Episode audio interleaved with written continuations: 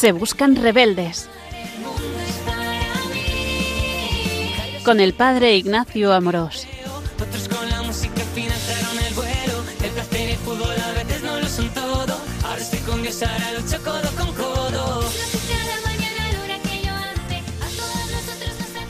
Un cordial saludo a todos los oyentes de Radio María. Soy el Padre Ignacio Amorós.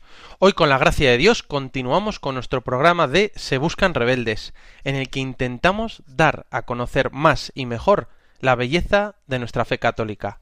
Hoy, este programa, vamos a tratar de un tema que es una de mis pasiones, una de estas grandes alegrías e ilusiones que tiene todo cristiano, y es la evangelización. Es decir, el apostolado, la catequesis, es decir, el dar a conocer y el transmitir nuestra alegría.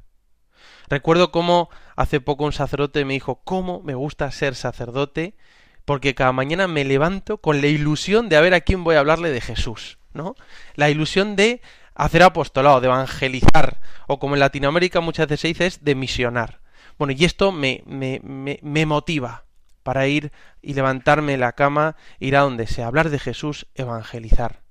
En el fondo, se ha dicho que la evangelización o el apostolado es fundamentalmente como un sediento en medio del desierto que le dice a otro sediento dónde hay un oasis para beber. es decir, es compartir nuestra alegría. Nosotros hemos bebido una fuente, nosotros hemos encontrado un profundo gozo, una felicidad, un sentido de la vida y lo queremos compartir, ¿no? Hoy quería detenerme especialmente a considerar este aspecto de la vida cristiana, que nos llena de ilusión y nos motiva. No es la misión, el apostolado, la evangelización. Y sobre todo hablar de ese aspecto que, que, es como el fundamento teológico de la misión, de la evangelización y también la espiritualidad que hay detrás. Recientemente el Papa Francisco ha instituido el ministerio del catequista, ¿no? como algo importante, como algo que necesita la Iglesia. Y ese catequista, ese evangelizador, ese apóstol, también necesita una espiritualidad. Porque en el fondo solo podemos comunicar y transmitir lo que tenemos dentro. Pero bueno, vamos a comenzar hoy hablando de, de esto, de la evangelización, de la misión, de esta ilusión y este deseo que tiene el Papa, bueno, y toda la Iglesia, de que seamos misioneros, de que la Iglesia salga y que pueda hablar de Jesucristo. Hay tanta gente buena en el mundo que está deseando escuchar hablar de Dios, que no le conocen, que no le aman porque no le conocen. Y por eso realmente es una alegría poder dedicarnos a la evangelización, al apostolado. Y tú y yo, que somos bautizados, estamos llamados a la evangelización. Estamos llamados a compartir nuestra alegría. Una alegría se tiene que compartir. Una alegría es para transmitirla a aquellas personas que tenemos cerca, ¿no? Como decía un autor, Speman, que me gusta mucho, decía, la alegría participada es una doble felicidad. Y es que es así. Por eso nosotros queremos compartir una alegría. Es decir, nosotros no hacemos apostolado, catequesis, evangelizamos o trabajamos en la misión por una obligación o, por, o simplemente por una, una, un mandato que nos hacen como si fuéramos obligados. No, la evangelización, la misión, es nuestra pasión es lo que nos gusta, es porque realmente tenemos algo tan bueno que queremos compartirlo con los demás, ¿no? Hace poco un chico joven me decía que se había convertido en un retiro de fetá y venía muy contento, iba ya unos meses viviendo mucho más como un cristiano, y él dice, yo era un bautizado, pero un bautizado que no me había encontrado con Jesucristo, ni había descubierto el Espíritu Santo, y ahora voy a mis amigos, no, no es que trate de hacer apostolado, simplemente quiero compartir y comunicarles lo que yo he recibido. ¿No? Entonces, de alguna manera para nosotros esto es el fondo, ¿no? de, nuestra evangelización, compartir una alegría. ¿Y dónde se fundamenta digamos, la espiritualidad del evangelizador, del catequista, del misionero, del apóstol, ¿no? Pues fundamentalmente del mandato misional de Jesús. Es decir, Jesús, antes de, ascender a los cielos, dice a sus discípulos, ¿no? Por, ejemplo, al final del, del Evangelio de Marcos, Marcos 16, 15, dice, Id por todo el mundo y anunciad el Evangelio a toda criatura. Es un mandato de Jesús. O por ejemplo Mateo, que les dice a sus discípulos antes de ascender, Id pues y haced discípulos a todos los pueblos, bautizándolos en el nombre del Padre, del Hijo y del Espíritu Santo, enseñándoles a guardar todo lo que os he mandado. Y sabed que yo estoy con vosotros todos los días hasta el, hasta el final de los tiempos, ¿no? Es un mandato de Jesús. Y además nos dice, oye, no lo hacéis solo, yo voy con vosotros. Es Jesús con su espíritu el que evangeliza, el que transmite eh, la, el evangelio por todo el mundo, ¿no? Este es el mandato de misionero, por tanto, ¿por qué evangelizamos? Fundamentalmente porque Jesús nos lo pidió, nos lo mandó, porque quiere que nosotros continuemos su misión salvadora en el mundo. Eso que vino a hacer Jesús lo continúa, bueno, con los con los doce apóstoles, con sus discípulos, con los sucesores de los apóstoles y con todos los cristianos. En el fondo estamos continuando esta misión de Jesús hoy, ahora, aquí. Y Dios puede hacerlo a través tuyo, ahí donde estás donde tú estás, en tu clase, en tu lugar de trabajo, en tu familia, en tu comunidad, solo tú puedes hacer ese apostolado. Y Jesús quiere contar contigo, Dios quiere contar contigo y te dice, ve por todo el mundo y anuncia el Evangelio a toda criatura. Sal. Y esto es muy bonito porque Jesús quiere compartir pues lo que más alegría le daba en su vida, que era el, el anunciar al Padre, el compartir la salvación de Dios y la vida bueno, de alegría, de felicidad que Dios tiene preparado para sus hijos. Por eso, qué bonito que tú y yo recordemos este mandato misional de Jesús. Pero yo hoy quería comenzar con una parábola de Jesús, una de estas parábolas que, que nos cuenta nuestro divino Salvador Jesucristo y que está llena de sabiduría.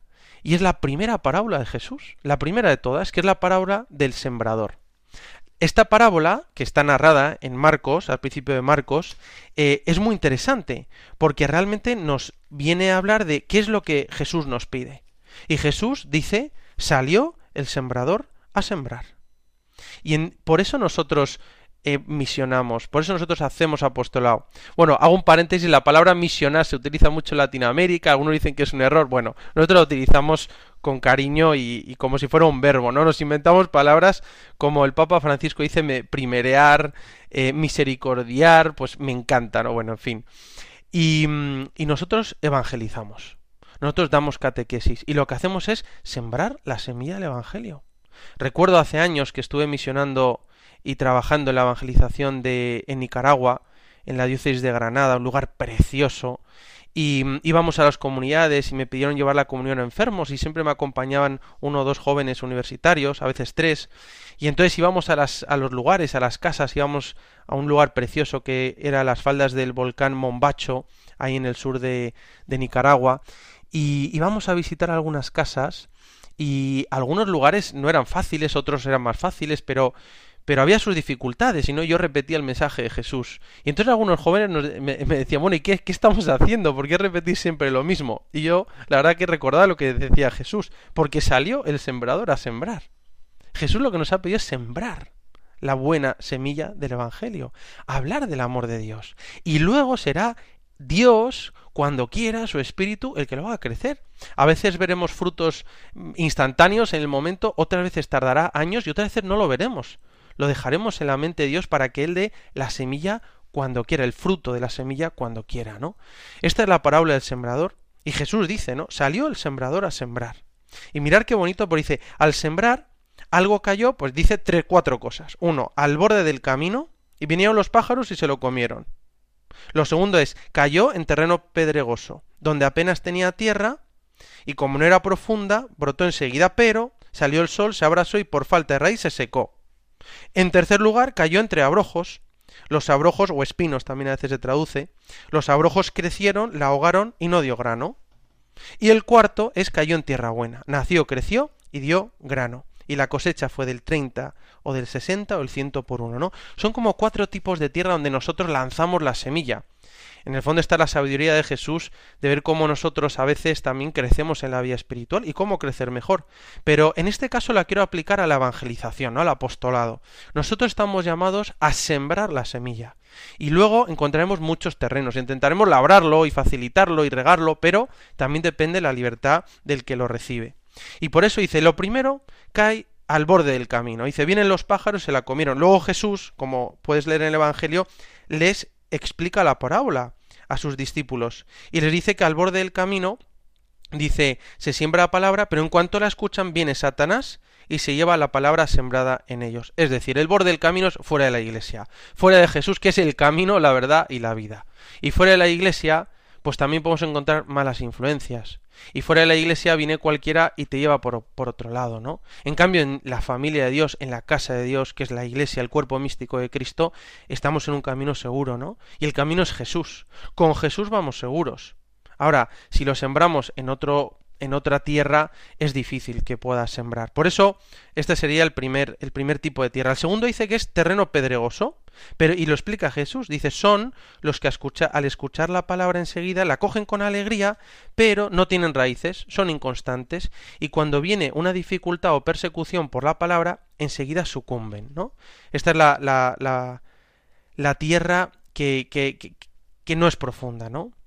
Y esta tierra que no es fértil, en el fondo nos habla cuando nosotros recibimos la alegría de Jesús, a veces en un retiro, pero luego al cabo unos meses lo dejamos caer, ¿no? Y porque nuestra tierra eh, no, no, está bien fundamentada.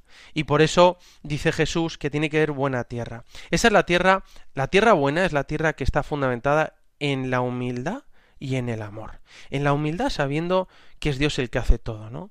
Humus, ¿no? La tierra donde tiene que crecer no tanto confianza en uno mismo, sino confianza en Dios. Y segundo, en el amor, una tierra que es de amor. Es decir, cuando llega la dificultad, cuando llega el sufrimiento, cuando llega una enfermedad, no sucumbo, sino que encuentro una manera para crecer. Entonces mi tierra es más profunda, echa raíces fuertes, ¿no? Pues si llega luego el sol o, o llega el mal tiempo, a la mínima se pierde la fe. No, nosotros tenemos, queremos tener una, un buen terreno, donde pueda crecer esa semilla. Y el buen terreno es la humildad, es el amor. Bueno, esta es la interpretación tradicional que dan los padres de la iglesia y muchos santos, ¿no? Otro terreno otro sería entre abrojos o entre espinos. Y dice Jesús, son los que escuchan la palabra, pero los afanes de la vida, la seducción de las riquezas y el deseo de todo, lo, de todo lo demás los invaden, ahogan la palabra y se queda estéril. Es decir, esto es una tierra que quizá es buena, pero claro, llega en el fondo los tres grandes engaños de la felicidad, o como diría Santo Tomás IV, ¿no? que diría que es el placer, el dinero, los honores y el poder. Nosotros en, en, en, nuestro programa, cuando hablamos de la felicidad, dijimos los tres primeros, porque metemos el poder en el, en el dinero, no lo juntamos. Pero bueno, en cualquier caso, claro, recibes la semilla y bueno, la seducción de la riqueza, los placeres de la vida, la vida cómoda, como dice el Papa Francisco, el balconear la vida, eh, el buscar siempre los honores, pues pueden ahogar la palabra, ¿no? Y esta es una tierra entre abrojos. Esos espinos son, pues, estas realidades que son, pues, en el fondo, las, las tres concupiscencias que habla San Juan o las tres tentaciones del demonio a Jesús eh, que, le, que le hacen el desierto, ¿no? En cualquier caso, vemos que, que, que a veces no, no pueden crecer. Pero Jesús dice, pero alguna tierra, alguna de las semillas cae en tierra buena. Y estos son los que escuchan la palabra, la aceptan y dan una cosecha del 30, o del 60 o del ciento por uno. Qué bonito, ¿no? Esto nos dice Jesús. Hay tierra buena, fundamentado en la humildad, en el amor, que sabe quitar los espinos y los abrojos, que está en el camino que es Jesús. Y ahí la semilla puede dar realmente un fruto enorme y puede crecer mucho más de lo que esperamos. Y por eso nosotros evangelizamos, nosotros estamos llamados a sembrar la semilla y a preparar el terreno lo que podamos y dejarle a Dios que crezca. Y qué bonito, porque es así como nos cuenta Jesús, que dice, luego eh, crece, y no sabemos muy bien cómo crece, pero es Dios el que da el incremento.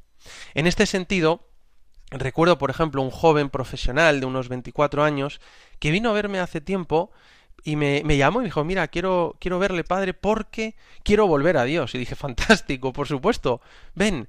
Y entonces vino, estuvimos hablando y me llamó la atención que él me dijo, últimamente, por mi novia, que es muy católica, eh, pues he estado pensando en volver a Dios. Y me ha venido al corazón de una manera muy fuerte una historia que me contó mi catequista cuando yo estaba preparándome para la primera comunión. Era una religiosa, una hermana, me dice que era buenísima, alegre, tierna, amorosa, y él me dijo, y nos contó una historia como un ejemplo, una analogía muy sencilla de cómo un hombre eh, eh, se pierde en medio del mar, está navegando y cae náufrago en una isla desierta. Y entonces nos contaba ella que entonces llega, encuentra un reloj y lo que piensa es, aquí tiene que haber alguien, tiene que haber alguien que haya hecho o que haya dejado este reloj aquí, un relojero.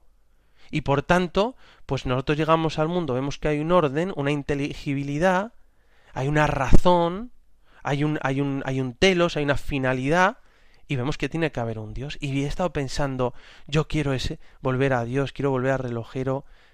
Y yo pensaba en ese momento, esta es la semilla que ha plantado hace 15, 20 años una religiosa que no sé quién es y que yo estoy recogiendo ahora, después de muchos años. Está ahora, está ahora como dando fruto. Y la, religiosa sembró la semilla. Y a veces yo quiero hablarte a ti, ¿no? Que has sido, o que eres catequista, que eres apóstol, que, quieres acercar a, los demás a Dios y decirte, estamos para, para sembrar la semilla. Y luego Dios hará. En este sentido, también quiero contarte un ejemplo que me contaron de una madre familia que era muy buena y que tenía una inquietud de ser misionera, de hacer apostolado, de evangelizar, de ser catequista, y quiso ser catequista en la parroquia, pero no podía. ¿Por qué? Pues porque había tenido su quinto hijo, todos eran muy pequeñitos, tenía que dar el pecho al quinto y bueno, no le daba la vida para más y entonces ella se vio un poco pues frustrada de estar en casa, pero le gustaría evangelizar, pero se lo tomó con sentido sobrenatural y dijo, voy a santificar mi familia, mi día a día, pero quiero quiero evangelizar, ¿no? Y tenía esta como esta llamada y entonces ella pues dice, no sé qué voy a hacer para evangelizar. Pues nada, compartiré con las personas que Dios me ponga cerca. Y entonces ella me contaba, me contaban que bajaba al parque a, a, bueno a llevar a sus hijos por la tarde después del colegio. Y entonces ahí estaba con sus hijos pensando a quién puedo evangelizar bueno pues venía otra señora que tenía cuatro hijos sí también pequeñitos. Entonces venían al parque se sentaba a lo suyo y hablaban. Y entonces empezaron a hablar de la vida empezaron a hablar de los hijos de la educación eh, de la vida en familia. Y bueno poco a poco se, se, se fueron haciendo amigas y entablaron una amistad. Y ella empezó a hablarle de, su vida, de sus hijos, de lo que le alegra, lo que le alegra a la otra. Y bueno, poco a poco fueron eh, generando esa confianza en el parque y entonces estaban solas, atendían a sus hijos y bueno, de vez en cuando le preguntaba a ella cómo vivía una dificultad, pues ella le contaba que le ayudaba la fe, el hacer oración, los sacramentos, la misa, la confesión y sobre todo tener a Dios en su vida, ¿no? Bueno, esta, esta señora, la segunda, eh, había sido bautizada pero no practicaba mucho. Pero empezó a hablar con ella y un día, pues le, la otra amiga le dijo, oye, ¿por qué no vienes un día conmigo a un retiro que va a haber en la parroquia? Quizá te puede venir bien y te puede ayudar y así rezamos y nos vamos juntas. Le dejamos a los maridos este fin de semana, un fin de semana al año. Bueno, se fueron al retiro y esta, esta mujer se encontró con Jesucristo, eh, tuvo como una gran renovación interior y bueno, llegó emocionada, empezó hablarles a sus hijos de Dios, de ser buenos cristianos, de vivir como Jesús nos enseñó, de amar, de trabajar, de santificar el, la vida ordinaria, tantas cosas preciosas, ¿no? Y bueno, pasó el tiempo y a la primera señora que esta quería misionar, pues le, le detectaron un cáncer de páncreas. Y, y, y a los pocos meses falleció dejó a sus cinco hijos, una familia preciosa, eh, muy cristiana, pero bueno, falleció, ¿no? Bueno, tuvieron un funeral y vieron también cómo vivieron esa situación con alegría, con esperanza, con dolor también, pues tienen corazón, pero pero con esperanza, ¿no? Como decía San Pablo, nosotros lloramos porque tenemos corazón, pero nuestras lágrimas estarán bañadas siempre de esperanza. Bueno, pues esta madre estaba yendo, eh, digo, eh, fue al funeral y pues recordó todo lo que su amiga le había enseñado. Bueno, pasó el tiempo y, y pasaron los años. Y esta segunda madre, la que tiene cuatro hijos, la que acercó, la, la difunta no tan buena, pues esta mujer empezó a llevar a sus hijos a catequesis, a medios de formación cristiana, le llevó a, a, vivir la vida de oración, a peregrinar, iba mucho a peregrinar a la Virgen de Fátima y a muchos lugares, empezaron a hacer voluntariado y obras de caridad. Bueno, pasó el tiempo y de los cuatro hijos de esta, la segunda mujer, ¿no? Eh, tres son sacerdotes y dos son misioneros. La cuarta está casada, tiene cinco hijos y fantástica. Y me contaba la historia uno de sus hijos, que me decía, mira, yo soy sacerdote por mi madre que nos transmitió la fe y por una amiga suya que en el parque le habló de Jesús y le sembró la semilla. Y yo pensaba, tú y yo, sobre todo, más que de transmitir un montón de conocimientos y cumplir con, con una obligación, nosotros estamos llamados a sembrar la semilla como nos pidió Jesús. Y por eso Este es el mandato misional de Jesús. Comparte la alegría, el amor de Dios, con el que tengas cerca. Y, y, yo pienso, esta señora estará en el cielo y no vio en vida mucho fruto, pero lo que estará viendo en el cielo. Dios no quiso que viera ese fruto, bueno, como a San Francisco Javier, que en nueve años prácticamente evangelizó casi toda Asia, pero Dios no quiso que entrara en China, ¿no? Se quedó a, ahí, a, a, los, a las puertas de China. Dios se quedó con su oración y su sacrificio. Bueno, nosotros estamos llamados a evangelizar, estamos llamados a sembrar la semilla del Evangelio. Hemos estado hablando de ese mandato misional de Jesús, hemos hablado de la parábola del sembrador y cómo realmente estamos llamados a sembrar la semilla, la semilla del Evangelio. Y Dios hará que dé fruto cuando Él quiera, como Él quiera, contando con la libertad del que la recibe, pero sabiendo que Jesús nos pide sembrar la semilla. Y por eso decía la parábola, ¿no? Salió el sembrador a sembrar. Y tú y yo estamos llamados a esto, a sembrar la semilla. Y bueno, ahora estamos continuando y yo quería compartir contigo, eh, bueno, hemos hablado de un par de ejemplos, sobre todo esa madre, ¿no? que evangelizó a su amiga y su amiga a sus hijos y a sus hijos sacerdotes, bueno, y misioneros por, por todo el mundo, ¿no? Y hoy quería también hablarte de esto porque me, llamó la atención cómo Benedicto XVI decía que la Iglesia se dedica fundamentalmente a tres cosas. A alabar, o sea, la Iglesia fundamentalmente alaba y da gloria a Dios, que sería la liturgia, luego cuida de los pobres, que es la caridad, y evangeliza, que es la misión, la catequesis. Son las tres tareas principales, las tres cosas a las que se dedica la Iglesia siempre, desde el comienzo, y que no pueden faltar la liturgia, la oración, la alabanza a Dios, la caridad, el cuidado de los pobres, por eso es una de las dos condiciones que le pusieron a San Pablo, ¿verdad? Después del concilio de Jerusalén. Dice, no, no, eches incienso a los ídolos y dice, no te olvides de los pobres, qué bonito, y la evangelización. Es decir, al principio de la iglesia, en los comienzos de la iglesia, no había estructuras, ni diócesis, ni dicasterios, ni vicarías, ni parroquias, ni delegaciones, sino que había apóstoles y evangelizadores. Es decir, había catequistas. a lo mejor no había edificios, a lo mejor no había iglesias ni organización. Lo que había era evangelizadores. ¿no? Ahí me viene a la cabeza San Pablo y Bernabé, ¿no?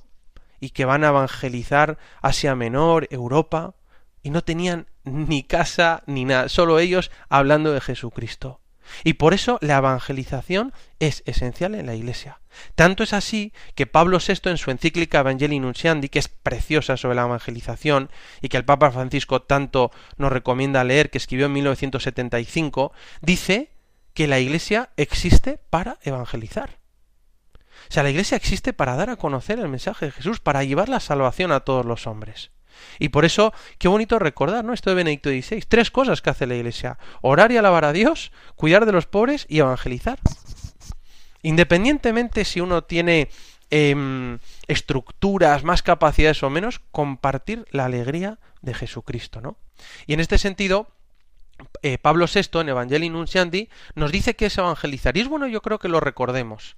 Y dice, se ha podido definir la evangelización en términos de anuncio de Cristo a aquellos que lo ignoran, de predicación, de catequesis, de bautismo y de administración de los sacramentos. Interesante, ¿no? Pues anunciar a Cristo, hablar de Cristo, aunque decía también Pablo VI que lo primero es dar testimonio con nuestro ejemplo, con nuestra vida. Lo segundo, de predicación, es decir, predicar, hablar de Dios, la palabra de Dios, hablar de Jesús. De catequesis, es decir, a los que ya forman parte muchas veces de la Iglesia, y, hablarles de y formarles, de bautismo y de administración de los otros sacramentos. Y aquí es interesante, también forma parte de los sacramentos, ¿no? En concreto la amistagogía, cuando vamos explicando los sacramentos, ¿no? Aparece otra definición que también quiero compartir, que dice evangelizar significa para la Iglesia llevar la buena nueva a todos los ambientes de la humanidad y con su influjo transformar desde dentro renovar a la misma humanidad. Y cita Apocalipsis 21.5. He aquí que hago nuevas todas las cosas interesante esta definición también que nos da Pablo VI en Evangelii Nunciandi, que dice que evangelizar es llevar la buena nueva, la buena noticia a todos los ambientes de la humanidad, por todas partes, y así transformar el mundo desde dentro. Y por tanto, la finalidad de la evangelización es el cambio interior de los hombres, hombres nuevos por el bautismo, pero hombres nuevos que se han encontrado con Jesucristo y una humanidad nueva. Por tanto, ¿Cuál es nuestra finalidad? Llenar la parroquia. la finalidad es em, tener mucha gente en catequesis, cumplir todo el libro. Bueno, eso ayuda y yo creo que es bueno hacerlo. Pero la finalidad es llevar a la gente al encuentro con Jesucristo, del amor de Dios y dejar que transforme su vida desde dentro y que sean hombres nuevos. Y así construir el reino de Dios en el mundo, la humanidad nueva, ¿no? Esto así nos lo enseña Pablo VI en Evangelii Nunciandi. En este sentido es muy interesante cómo el obispo Robert Barron, eh, fundador de Word on Fire, dice que nuestra labor no es llenar las iglesias, sino llenar el mundo de santos. Qué bonito esto, ¿no? Porque la misión de la iglesia es eh, hacer santos. Hacer santos, personas que amen con locura, que vivan en unión con Dios y que realmente tengan a Jesucristo en sus corazones, ¿no? Esta es la evangelización de la Iglesia, siempre la ha habido, siempre la habrá, porque es esencial. Y tú y yo tenemos esta vocación, vocación al apostolado, se llama la vocación universal al apostolado, a la evangelización, a compartir nuestra alegría. Y por eso esto lo hemos recibido desde el bautismo, y especialmente se ha fortalecido en la confirmación, que ya de alguna manera tenemos esa fortaleza del Espíritu Santo para dar testimonio, testimonio de Jesús. No, de alguna manera a veces se habla que el bautismo es como entrar en la familia como un hijo y en la confirmación es convertirte en un soldado, con esa fuerza para anunciar a Jesucristo. Pero claro, hoy yo aquí quería hablar también de la importancia, como muchos obispos, sacerdotes me han dicho, de la espiritualidad del evangelizador, del catequista, porque en el fondo no podemos dar algo que no tenemos dentro. Es decir, solo podemos compartir y transmitir lo que tenemos en nuestro corazón, lo que vivimos, lo que nos ilusiona, lo que nos apasiona. Y por eso es tan importante cuidar la espiritualidad del catequista, la espiritualidad del evangelizador. En el fondo, como dice Jesús, de la abundancia del corazón habla la boca. Lucas 6:45, ¿no? Famoso ex abundancia cordis. Yo hablo de la abundancia del corazón, de lo que tengo dentro, y de esto sale. Por eso nosotros tenemos esta vocación desde el bautismo. Somos profetas desde el bautismo, por eso tenemos ese sensus fide, el sentido de la fe, y tenemos esa llamada a compartir el mensaje de Jesucristo. El gran ejemplo de todo esto, de la evangelización, para, es Jesús en su encuentro con la mujer samaritana junto al pozo de Sicar, ahí en Samaria. Jesús es el gran ejemplo del evangelizador. Muchos autores, yo recuerdo el venerable Fulton Sheen y otros, dicen que es, es el ejemplo de cómo tenemos que evangelizar. Jesús, que es judío, ¿no? De Galilea al norte, que, está en Jerusalén, que va a ir de Jerusalén hacia el norte, y ya sabemos que los judíos no les gustaba nada Samaria, ¿no? Bueno, desde la división del reino en el siglo VIII antes de Cristo, ¿no? Pero eh, y tenían una relación muy difícil, no era como, yo que sé, los del Madrid con los del Barça o con dos equipos que, bueno, mucho más, ¿no? Que no, que no se iban bien les cuesta. Bueno, ahí era complicadísimo. Tanto es así que un judío, para no tocar y pisar la tierra samaria, daba un rodeo y se iba por el otro lado del río Jordán o por, ya, o por la costa por el Mediterráneo hasta Cesarea de Filipo, ¿no? Bueno, en cualquier caso, aquí vemos que Jesús, uno, cruza Samaria y entra en la tierra en busca, en busca de la samaritana, de los samaritanos, del alma, y su amor es imparable, y su amor es incondicional. Y sale y va al pozo. Y Jesús nos enseña cómo tenemos nosotros que evangelizar. ¿Y qué hace? Jesús, primero de todo, se sienta en el pozo y dice, quiero encontrar un terreno común. Y le dice, dame de beber. Y dice, tú tienes sed, yo tengo sed también. Y también busca esa empatía con la samaritana busca entenderla, busca un lugar en común. Y es ahí donde ella empieza en este diálogo, no se entienden, etcétera, ya lo conocemos, y es Jesús después el que le hace un cambio de planos y le empieza a hablar del agua viva. dice, yo he encontrado, yo te puedo dar este agua viva que puedes saciar tu sed, el don de Dios. Y le empieza a hablar del Espíritu Santo, ¿no? Y la empieza a hablar, bueno, conocemos todo el diálogo que no lo voy a, leer hoy aquí, ¿no? Pero Jesús, que encuentra un lugar en común, que cambia después de generar esa empatía y le habla de las realidades sobrenaturales. Le da pruebas, ¿no? De su mesianismo, de su divinidad, como, bueno, le dice que, que tiene cinco maridos y el que tiene ahora no es su marido, ¿no? Y ella, ¿qué hace? Como cualquier persona hubiera hecho, cambia de tema, ¿no? Y le empieza a hablar donde hay que alabar a Dios, si en Garicim o en el templo de Jerusalén, etcétera. Pero lo que llama la atención es que le habla del, don de Dios, del agua viva, el Espíritu Santo que le puede dar. que puede saciar su sed, no puede, no, no tiene que seguir buscando esas aguas turbias en el fondo del pozo que no sacian y que te ensucian, sino que Él la puede dar, que es el amor de Dios, que sacia su sed. Y es ahí cuando la, la mujer es transformada. Ella, que era una pecadora pública, ¿no? Por eso va a mitad de día, dice más o menos sobre las doce de, de mediodía, no al amanecer cuando iban las mujeres, que no hacía tanto, tanto calor, bueno, va a mediodía y ¿qué hace? Evangeliza primero a los hombres. Y es bonito porque es la primera mujer que se convierte en apóstol en el Evangelio y evangeliza a todos a María. Y dice, os tengo que compartir lo que he encontrado. Y es ahí en Samaria, al final, donde le dan ese título magno a Jesús tan precioso que es el Salvador del mundo. Hemos encontrado al Salvador del mundo. Y por eso Jesús nos enseña esta manera de evangelizar, que en el fondo es compartir una alegría, es transmitir lo que tengo dentro. Y por eso tenemos que cuidar nuestra espiritualidad. En el fondo es lo que afirma este adagio latino, ¿no? Bonum es diffusivum sui. El bien es difusivo por naturaleza. Es decir, uno transmite lo que lleva dentro. Yo recuerdo hace tiempo que un sacerdote amigo mío eh, comentó en una clase de teología que la fe se transmite por envidia. Y entre comillas, ¿no? o sea, la fe se transmite porque yo tengo algo que el otro quiere. O sea, yo veo algo en un cristiano alegre que vive con sentido sobrenatural la cruz, que tiene un propósito y yo lo quiero, yo quiero eso. Te lo voy a decir en lenguaje teológico. La fe se transmite por atracción. Así lo afirmó Pablo VI y también lo afirma el Papa Francisco, ¿no? La fe se transmite por atracción. No es por una obligación o imposición de una serie de doctrinas y convencer a la gente. No, la fe se transmite por atracción. Porque uno ve lo que tiene un cristiano y dice, yo quiero eso, yo quiero esa alegría, yo quiero ese propósito de vida, yo quiero esa manera de amar. Y por eso es lo que ha pasado siempre. Yo recuerdo en mi vida personal, me pasó al conocer a algunos sacerdotes o cristianos al vivir con alegría y ver cómo vivían la fe. O por ejemplo cuando empecé a trabajar con las misioneras de la caridad, al ver su alegría, trabajando todo el día con los pobres y demás, yo, pero ¿por qué están tan contentas? ¿No? Me recuerdo un amigo mío me decía, pero ¿qué les pasa a estas monjas? ¿No? ¿Por qué están tan contentas? Yo quiero eso. ¿Sí?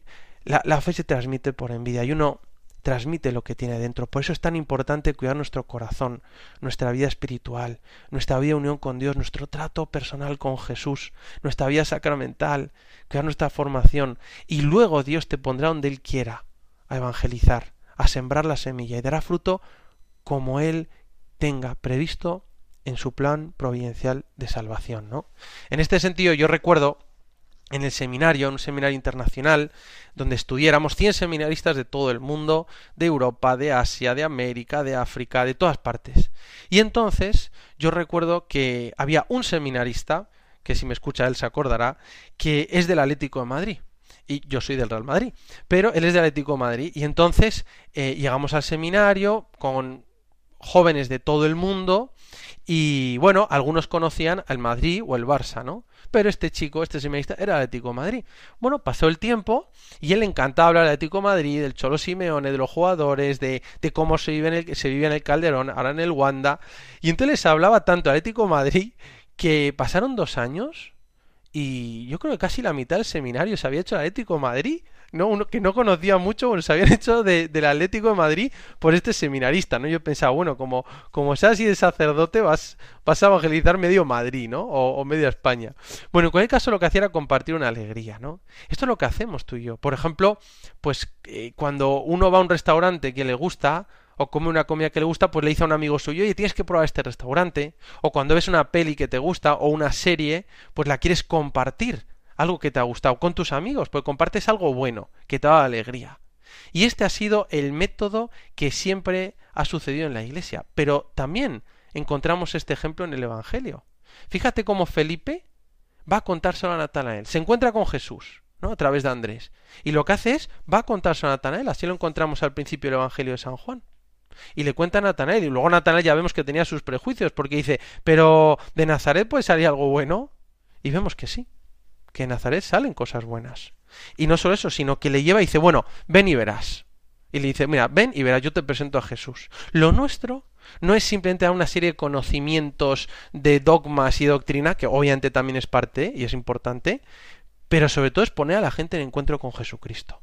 Y yo creo que en ese sentido es lo que hacen muchos de los métodos de nueva evangelización actuales que ayudan tanto, ¿no? Es poner a la gente frente a Jesucristo, provocar ese encuentro con Jesús. Y cuando uno encuentra a Jesús, lo grande, lo maravilloso, lo bello que es, ¿quién se hubiera imaginado un Dios tan bueno como el que nos ha revelado Jesús? Pues te enamoras de él, no queda otra, ¿no?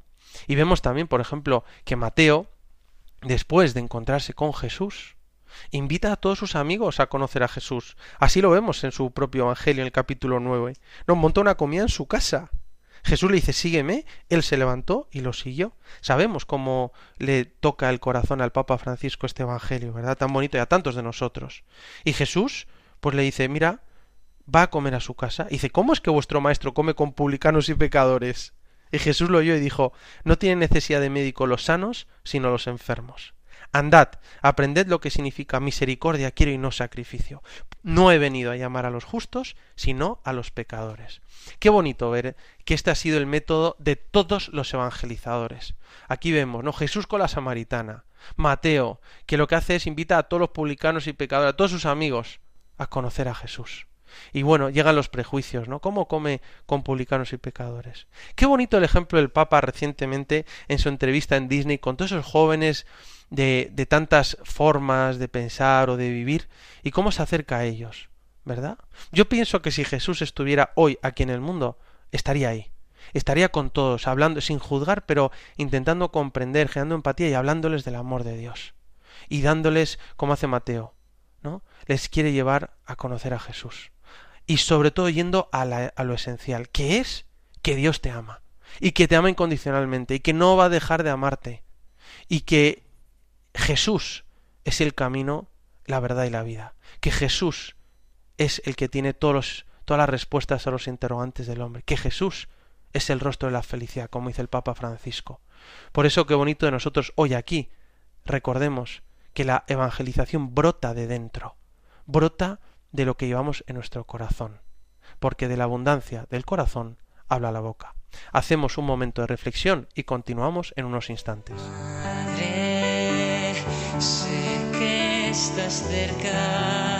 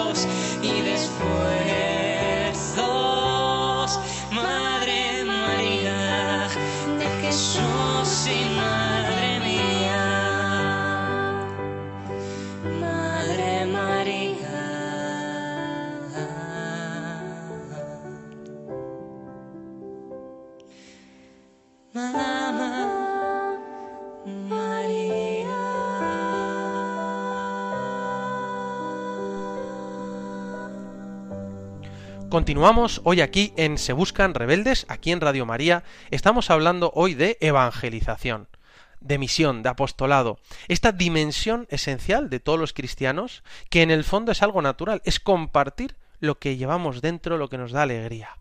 Y en el fondo, cuando uno tiene un amigo al que quiere, lo que desea es compartirle su alegría y cuando encuentra algo bueno, se lo comparte.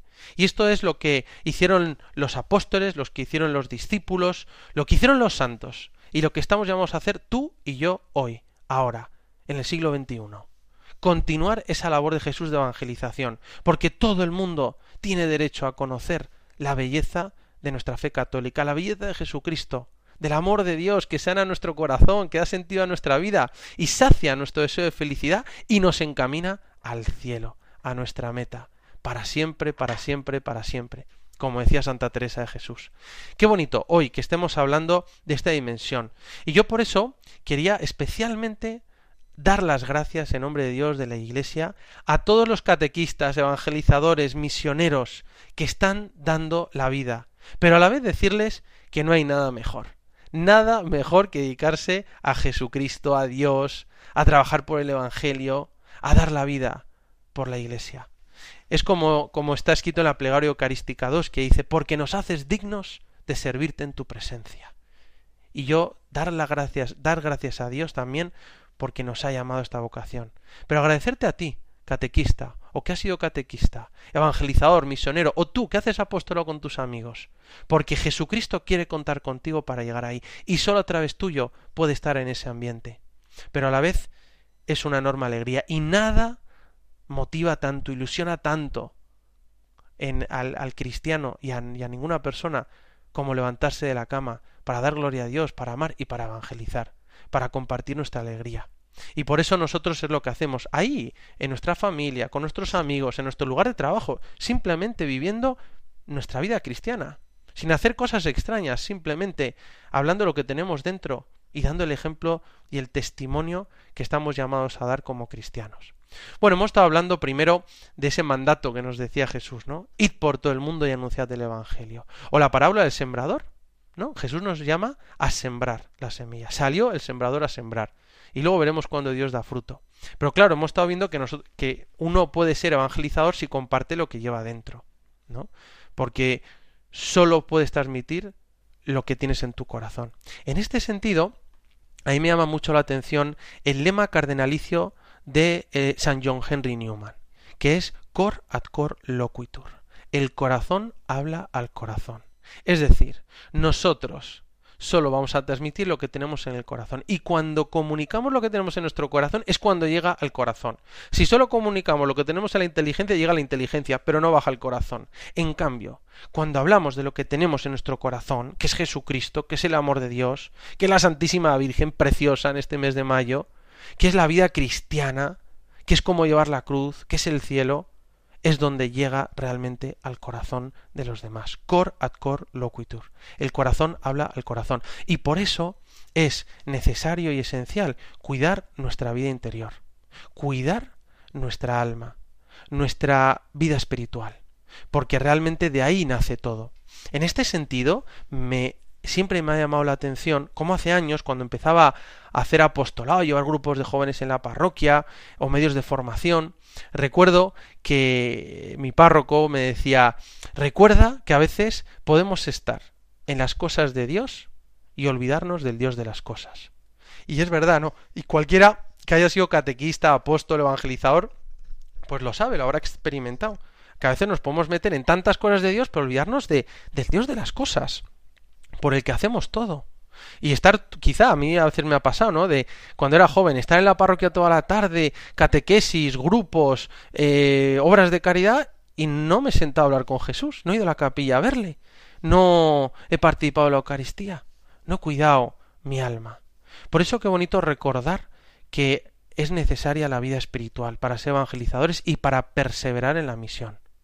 Y en este sentido, siempre me ha llamado la atención que un sacerdote me recomendó un libro cuando yo quería hacer apostolado.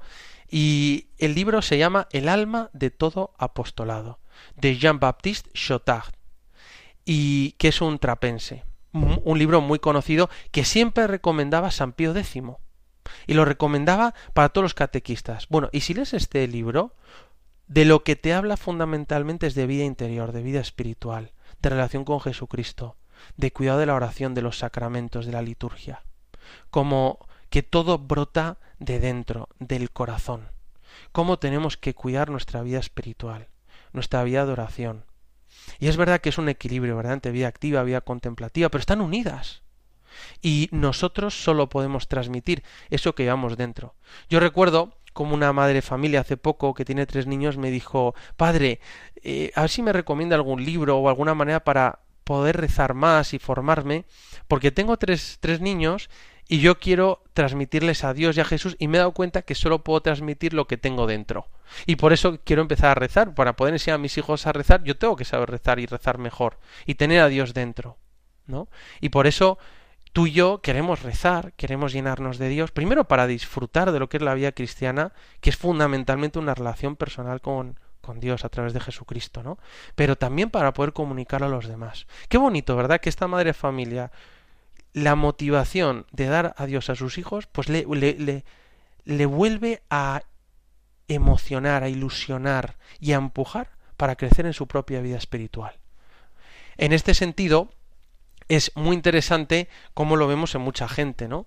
Eh, yo recuerdo hace tiempo que íbamos a dar la comunión a un enfermo y, y, cuando íbamos a verle en una casa en Madrid, eh, este enfermo era tan bueno, estaba, amaba tanto a Jesús, que no paraba de hablar de Dios, de Jesucristo, de la vida cristiana, y le encantaba. Y salíamos nosotros evangelizados, ¿no?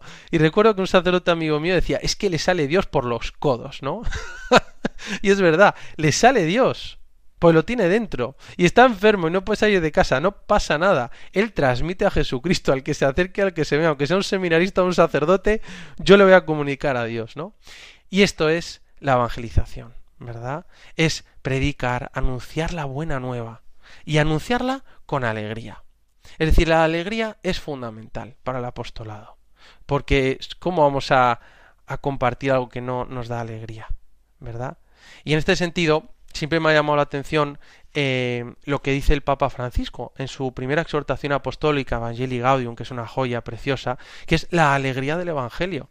Y fíjate, en el punto número uno, mira cómo lo dice el Papa, la alegría del Evangelio llena el corazón y la vida entera de los que se encuentran con Jesús. Y dice, en esta exhortación quiero dirigirme a los fieles cristianos para invitarles, invitarlos a una nueva etapa evangelizadora marcada por esa alegría. Precioso, ¿no? El Papa nos lo dice claro, que hay que evangelizar con alegría, no con caras largas y solo con yendo a lo negativo, sino en positivo, la alegría. Y mira, en el punto 9 dice, el bien siempre tiende a comunicarse. Toda experiencia auténtica de verdad y de belleza busca por sí mismo su expansión. Pero, ¿qué, qué verdad, ¿no? Lo que nos dice aquí el Papa. Que la alegría es lo que se comunica. La auténtica verdad y la belleza buscan por sí misma su expansión. ¿no? El bien es difusivo por naturaleza. El Papa nos lo vuelve a decir. Y tú y yo estamos llamados a hacerlo con alegría. Madre Teresa decía que la alegría es resultado de un corazón ardiendo de amor. Ardiendo de amor. Yo siempre me encomiendo mucho, sobre todo en la evangelización eh, con jóvenes, a don Bosco. San Juan Bosco a mí me encanta y sobre todo cuando él habla tanto de la alegría y habla de ese undécimo mandamiento, ¿no? Él decía, me conocen en todo el mundo como un santo que ha sembrado a manos llenas mucha felicidad. Así como ha escrito alguno que me conocía muy bien, he hecho de la alegría cristiana el undécimo mandamiento. La experiencia me ha convencido que no es posible un trabajo educativo sin esta maravillosa motivación, este estupendo camino que es la alegría.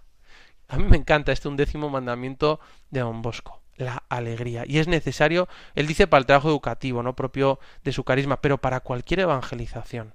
La alegría cristiana, Evangelii Gaudium. Y es lo que hicieron los apóstoles, los que hicieron los santos, lo que hizo Jesús. Compartir la alegría del Padre.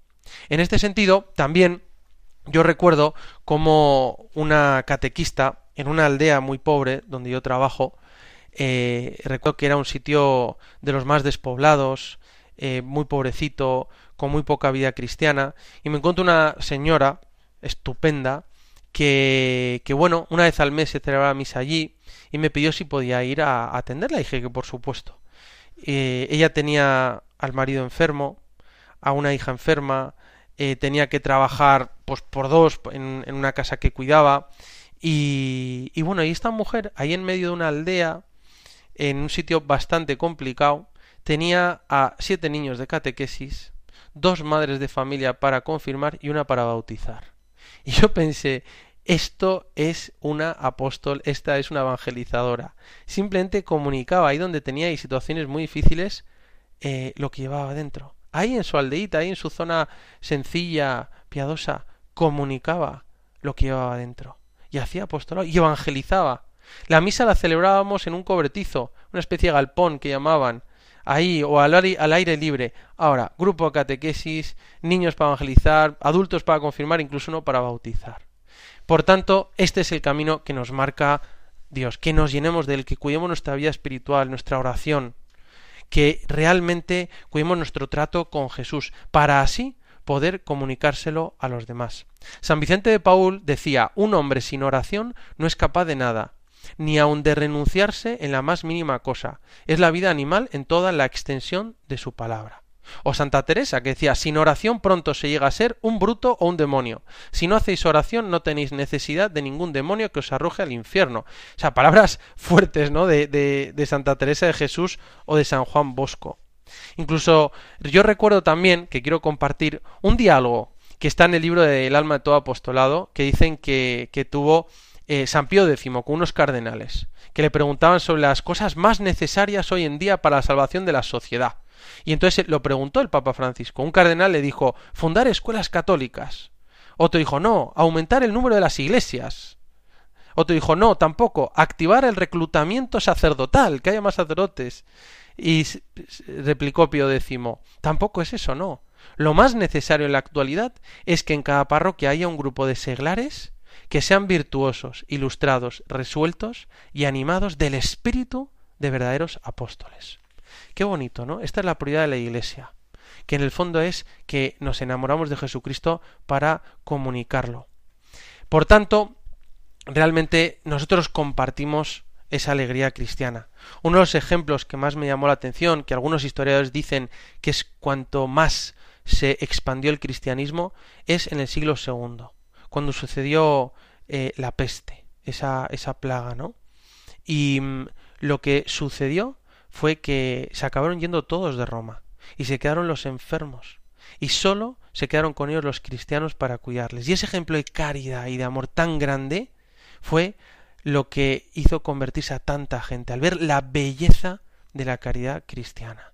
La belleza de la caridad cristiana. Por tanto, hoy podemos decir que el mejor evangelizador, el mejor catequista, el mejor apóstol, no es el que más grupos monta, el que más gente tiene, bueno, si tiene mucho mejor, pero no es el que el que más consigue transmitir todo bien, sino ¿quién es el buen catequista, el buen evangelizador? El buen evangelizador, catequista apóstol, es el evangelizador santo. Como decía Benedicto XVI, que son los santos los que han cambiado el mundo, los que han traído la revolución a la historia.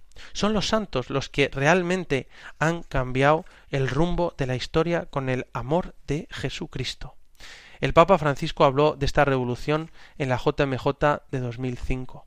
Y él decía, me dice, solo de los santos, solo de Dios proviene la verdadera revolución, el cambio decisivo del mundo. Dice, la revolución verdadera consiste únicamente en mirar a Dios, que es la medida de lo que es justo y al mismo tiempo es el amor eterno.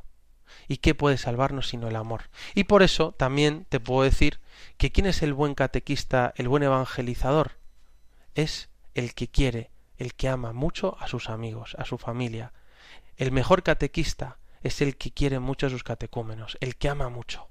Cuando quieres mucho a una persona, vas a transmitir lo que tienes dentro, vas a tener paciencia, vas a entender, vas a tener comprensión y vas a transmitirle lo mejor que tienes.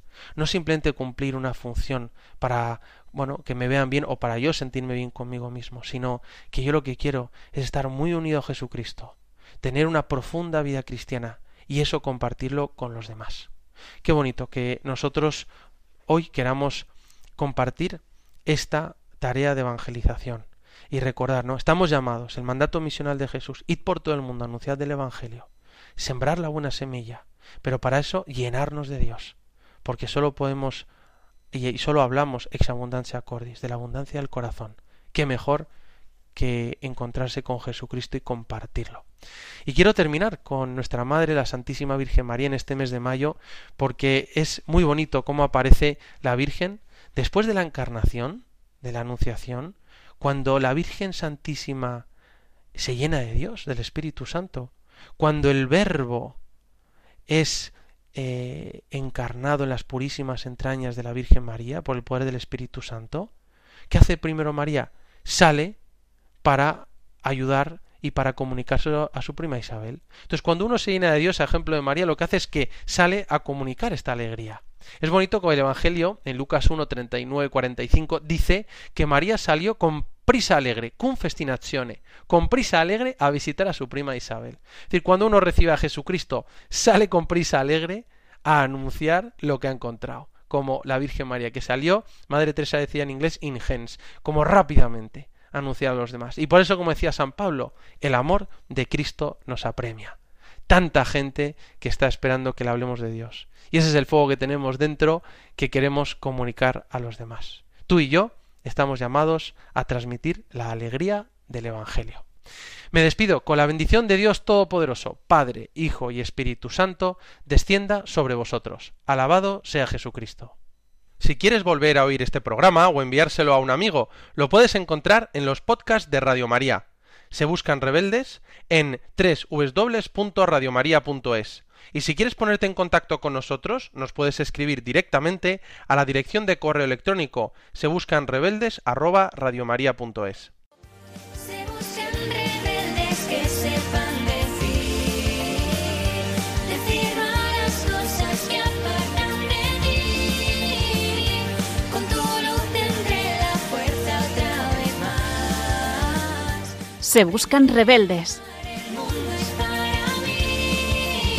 con el padre Ignacio Amorós.